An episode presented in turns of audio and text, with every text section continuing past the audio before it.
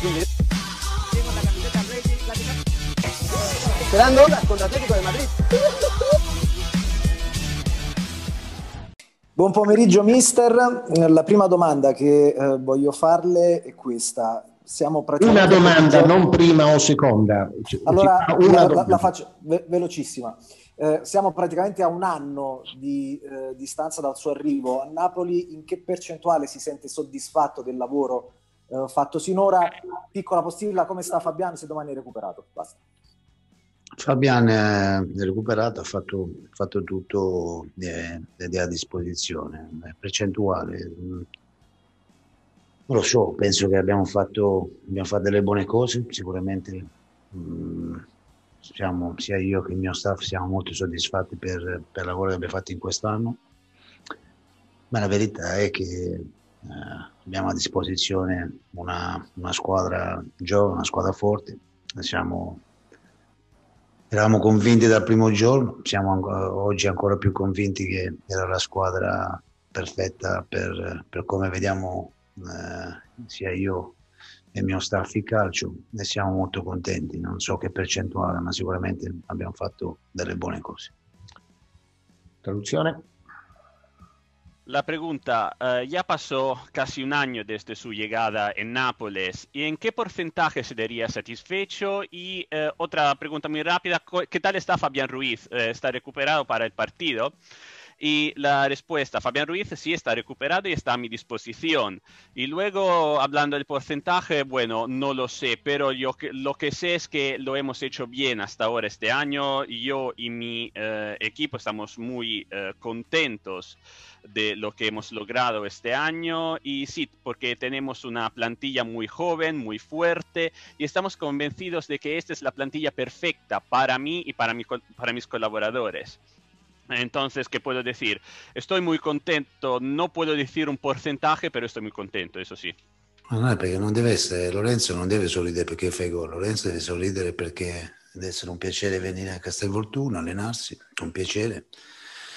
Ma con Lorenzo io ho un rapporto schietto, un rapporto vero. E, e prima di parlare parlo, parlo, prima, parlo, prima, con lui. E lui sa eh, che per, per, valorizzare tutto quello che fa in campo c'è bisogno anche di, di comportarsi in un certo modo. E Lorenzo eh, sta crescendo anche su questo. E per questo io mi sono permesso di dire quello che ho detto una settimana fa. Siamo contenti, siamo contenti per come è cresciuto eh, sul campo, siamo contenti per come sta crescendo anche eh, perché rappresenta lui il capitano, è uno dei giocatori più importanti ed è per questo che deve, deve stare sempre eh, impeccabile su tutto quello che fa.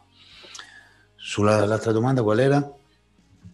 Cosa, cosa, cosa, cosa, cosa, Titti? La, la, la, la, la, la, la, la, Perfetto, prego. La mentalità.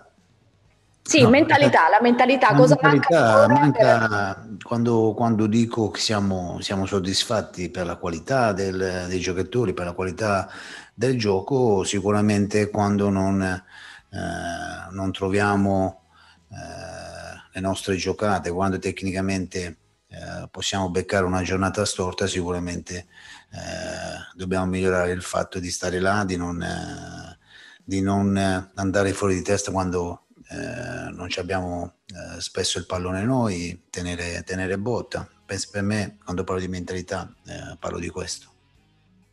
Traduzione e poi le ultime due.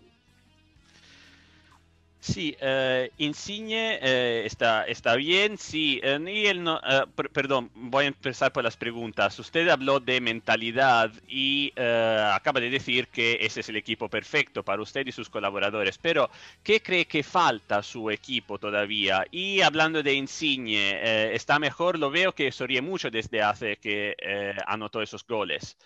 Bueno, la respuesta fue, eh, bueno, sí, Insigne no tiene que sonreír porque marca goles, él tiene que estar contento porque viene aquí, porque se entrena aquí en Castelvolturno, porque juega por el Nápoles.